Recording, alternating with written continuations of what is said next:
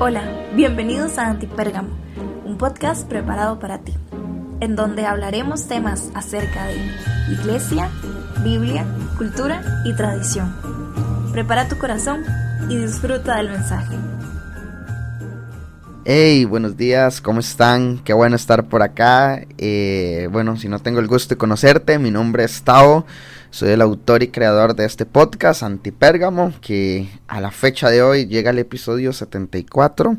Agradecemos a todas las personas que nos escuchan en las diferentes plataformas y también a Enlace Plus, que también se une a la familia. Así que gracias por estar escuchándonos, ¿verdad? En las distintas plataformas. Y ahorita estamos hablando de una serie de la Navidad y claramente hemos venido hablando que la Navidad se trata de Jesús y que hay muchas enseñanzas escondidas, ¿verdad? Y que también hay muchas distracciones que siempre se quiere robar como el enfoque, ¿verdad? De lo que es la Navidad y espero que con estos cuatro episodios cortos, reflexivos, puedas un poquito entender qué es Navidad. Hemos estado hablando de que Navidad es paz, Navidad es imperfecta y hoy vamos a hablar de que Navidad es familia en el episodio 74 y es que Qué chido es ver cómo Jesús nace en una familia, cómo Jesús es humilde, naciendo en un establo, mostrando que la Navidad es un tiempo para pasarlo en familia. Y por eso claramente cuando hablamos de familia, no solamente podemos hablar de Jesús, también vamos a hablar de José y María. Entonces, vamos a hablar primeramente de José. ¿Hay algún hombre que está escuchando Antipérgamo hoy? José era un carpintero, me imagino como todo ser humano, soñando tener una familia normal, una familia amorosa, una familia tranquila. Ahora, quiero que te imagines esta escena, ¿verdad? Y es que José se da cuenta que su prometida está embarazada, ¿verdad? Y que no fue de él.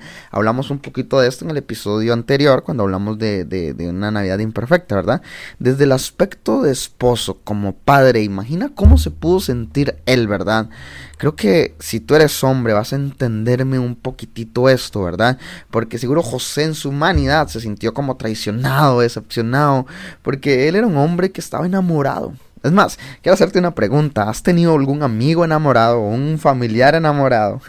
Todo cambia en la familia, ¿verdad? El ambiente, las bromas, los memes, ¿verdad? Por ejemplo, mi papá ahorita está saliendo con alguien, todos pueden decir, ay, ay. Y él empieza a subir estados, ¿verdad? Y, en Facebook y todo lo demás, ¿verdad?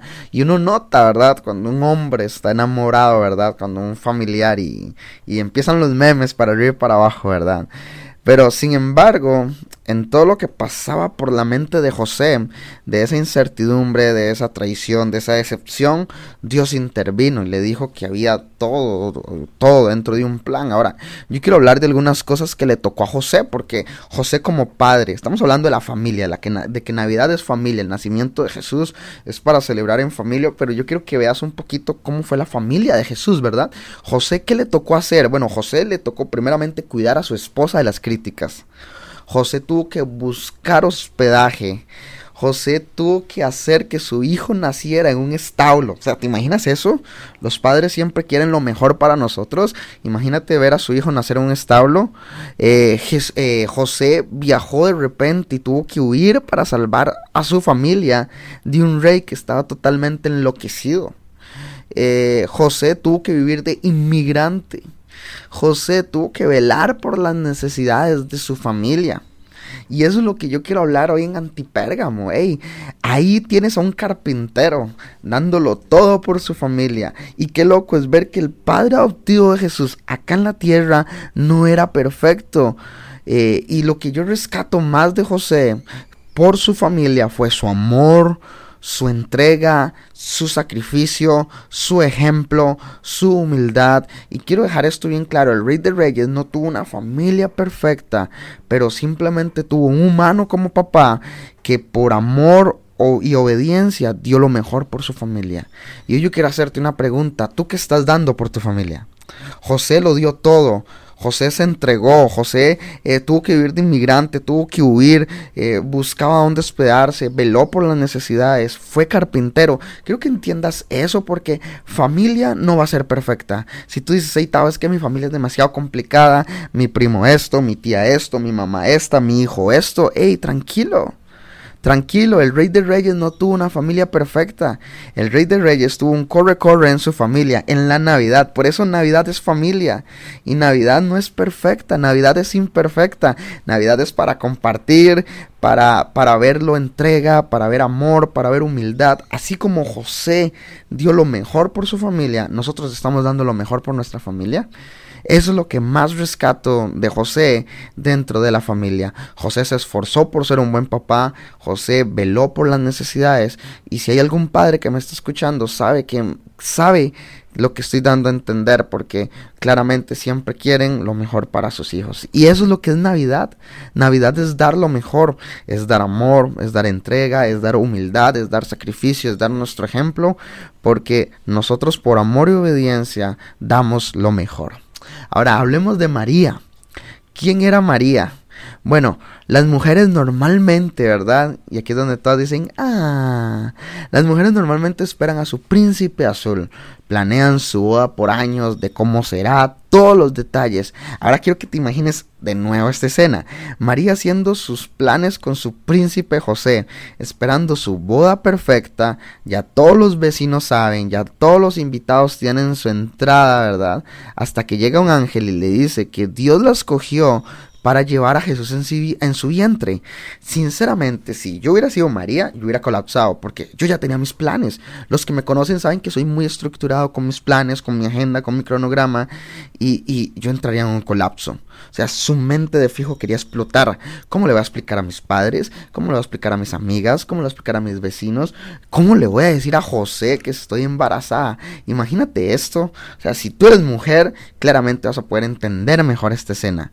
He hablado con algunas mujeres, y en especial como mi mamá, mi abuelita, eh, mis tías y demás, o algunas mujeres cercanas, y he hablado con ellas y muchas tienen temores en sus inicios de haber sido mamá. No saber cómo hacerlo, miedo si será una buena, una mala madre, si algún día se llega a caer su hijo, si algo le pasa. Normalmente hay muchos temores que las madres tienen con respecto a un embarazo, con respecto a tener a sus hijos. Entonces, cuando el ángel llega y le dice a María, María, vas a concebir un hijo que es parte del Espíritu Santo, y quiero leerle sexualmente las palabras de María. Está en Lucas capítulo 1, versículo del 35 al 38. Y María le pregunta al ángel, ¿Cómo va a suceder esto? ¡Ey, soy virgen! Y el ángel le contestó, El Espíritu Santo vendrá sobre ti, y el poder del Altísimo te cubrirá con su sombra. Por lo tanto, al santo niño que van a nacer lo llamarán el Hijo de Dios. También tu pariente Elizabeth va a ser anciana y va a tener un hijo, porque para Dios no va a ser nada imposible. Y María le dijo, Soy la esclava del Señor que Él haga conmigo como tú has dicho. Y entonces el ángel se fue. Ese versículo 38, uff, es la respuesta de María, porque ella es un ejemplo de valor y de fe. Ella respondió a pesar de todos sus miedos, sus circunstancias. Ella dijo, soy la esclava del Señor, que se haga conmigo lo que tú me has dicho. María crió al Hijo de Dios, María lo alimentó, María lo consoló, María estuvo ahí para él, pero ante todo ella entendía que era la esclava del Señor, sabía que dentro de todo había un plan. Yo quiero que tú puedas entender esa verdad hoy, mujeres, padres, madres que nos están escuchando, entiende esta verdad para tu familia. ¿Sabías que todo lo que está sucediendo en tu familia está dentro del plan de Dios? Dios sabía que José y María no eran perfectos, no eran los perfectos millonarios que tenían todo resuelto para esta labor. Dios sabía especialmente que ellos eran personas humildes, personas imperfectas, pero que estaban dispuestos a que su familia esté dentro del plan de Dios. Y esto es una verdad, cultura antipérgamo, gente antipérgamo que nos está escuchando hoy. Dios no quiere perfección, Dios quiere una disposición. Dios no quiere gente perfecta, Dios no quiere gente millonaria, Dios, gente quiere, Dios quiere gente humilde para poder trabajar. Tu familia es parte del plan de Dios. No necesitas una familia perfecta. Abraza a tu familia en esta Navidad. Pide perdón a tu familia. Valora a tu familia en esta Navidad. Dios entendía desde que vio José, una persona que buscó donde hospedarse, que, que veló por las necesidades, que tuvo que viajar, que tuvo que ser inmigrante, que tuvo que hacer muchas cosas. Y tú como jefe de hogar a veces te sientes mal, te sientes frustrado. Quiero decirte, hey, gracias por darlo todo por tu familia. Gracias, lo estás haciendo bien. Si tal vez tu familia no valora eso, yo quiero decirte hoy, hombre, gracias por tu trabajo, gracias por tu entrega Mujeres valientes y esforzadas, gracias por ser un ejemplo de valor y de fe en la casa. Gracias por ser ejemplo para tus hijos. Gracias por ser ejemplo para tu esposo. Gracias por tener esa valentía, porque sin ustedes una familia no podría ser lo que una familia es.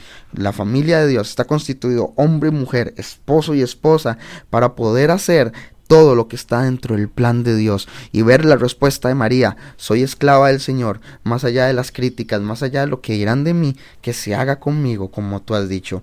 Todas las familias ocupan decir eso. Mi familia es esclava del Señor y que se haga con nosotros lo que tú has dicho, Dios. Porque Dios no quiere perfección, Dios quiere disposición. Y no olvides esto. Tu familia es parte del plan de Dios. Por eso Navidad es familia, porque tu familia está dentro del plan de Dios. Pregúntale al Señor, Señor, ¿cuál es nuestro propósito como familia? Tenemos que dar ejemplo a otras familias, podemos bendecir a otras familias. Ahorita en Navidad tienes que pedirle perdón a alguien en tu familia, necesitas hacer las paces, reconciliarte, abrazar a alguien, eh, darle una palabra de ánimo a alguien. Valora a tu familia en esta Navidad. Y fue algo curioso porque hace poco escuché una frase de dos hermanas que decía, yo no le puedo dar un snack a mi hermana o algo de mi comida a mi hermana, pero si ella ocupa un riñón, yo se lo daré. Eso es familia. Familia es abrazar, amar, dar, entregar, velar por las necesidades, cuidar, pero sobre todo saber que dentro de la familia está el plan perfecto de Dios. Encuentra tu propósito como familia antipérgamo. Feliz Navidad y Navidad es familia. Nos vemos la próxima.